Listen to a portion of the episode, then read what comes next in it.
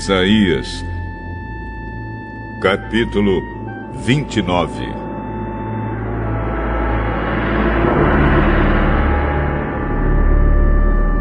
Ai de Jerusalém, o altar de Deus, a cidade onde o rei Davi armou seu acampamento. Deixem passar alguns anos com as suas festas religiosas, e então Deus castigará a cidade que se chama o altar de Deus. Os seus moradores chorarão e se lamentarão. A cidade ficará parecendo um altar coberto de sangue. Deus enviará um exército para atacar a cidade. Os soldados inimigos a cercarão e levantarão rampas de ataque contra as muralhas. A cidade será arrasada e os seus moradores ficarão caídos no chão. Falarão como se fossem espíritos, cochichando e murmurando como fantasmas. Mas de repente, num instante, o Senhor Todo-Poderoso atacará os inimigos, aquela multidão de estrangeiros.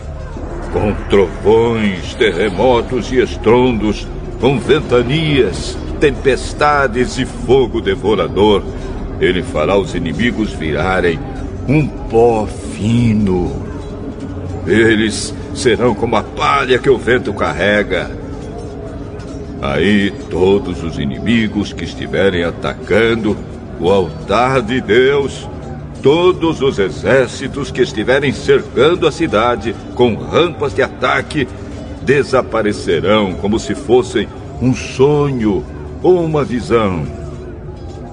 Todas as nações que atacarem o Monte Sião serão como o homem faminto que sonha que está comendo e acorda ainda com fome.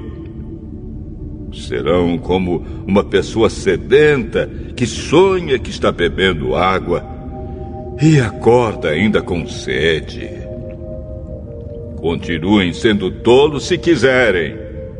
Continuem cegos se preferirem e, sem terem tomado vinho ou cerveja, fiquem bêbados e andem por aí tontos. Pois o Senhor Deus fez com que vocês caíssem num sono profundo. Ele cobriu as cabeças de vocês e fechou seus olhos. As cabeças e os olhos são os profetas que não veem as visões que Deus envia. Agora, para vocês, todas as visões são como se fossem uma mensagem escrita num livro fechado e lacrado.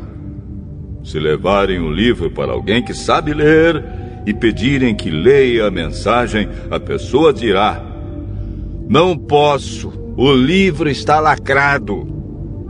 E se pedirem a alguém que não sabe ler, a pessoa dirá: Não sei ler.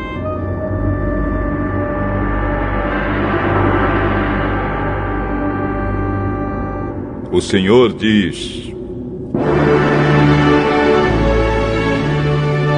Esse povo ora a mim com a boca e me louva com os lábios, mas o seu coração está longe de mim.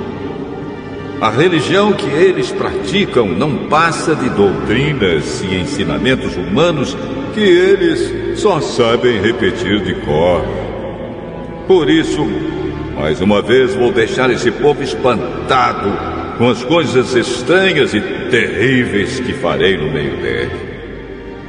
Com toda a sua sabedoria, os seus sábios não poderão explicá-las e o conhecimento dos que são instruídos não adiantará nada.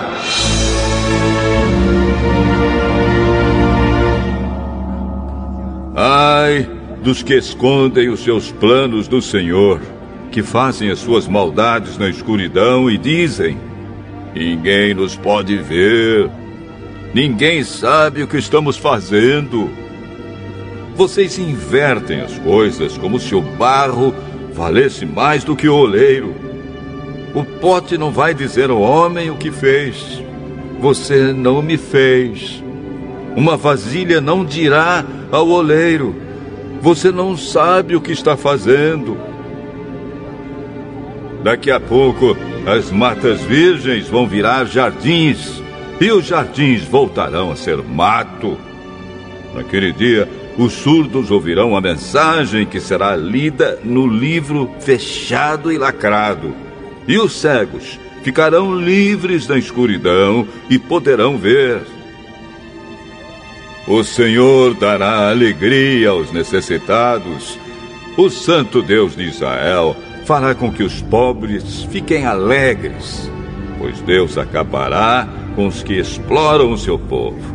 Os que zombam de Deus serão destruídos, e os que fazem planos para prejudicar os outros desaparecerão. Deus acabará com os que acusam os outros falsamente, acabará com os que procuram enganar os juízes e com os que, por meio de mentiras, conseguem que os inocentes sejam condenados. Portanto, o Senhor, que livrou Abraão de perigos, diz o seguinte a respeito do povo de Israel: O meu povo não ficará desiludido outra vez. Eles nunca mais sentirão vergonha.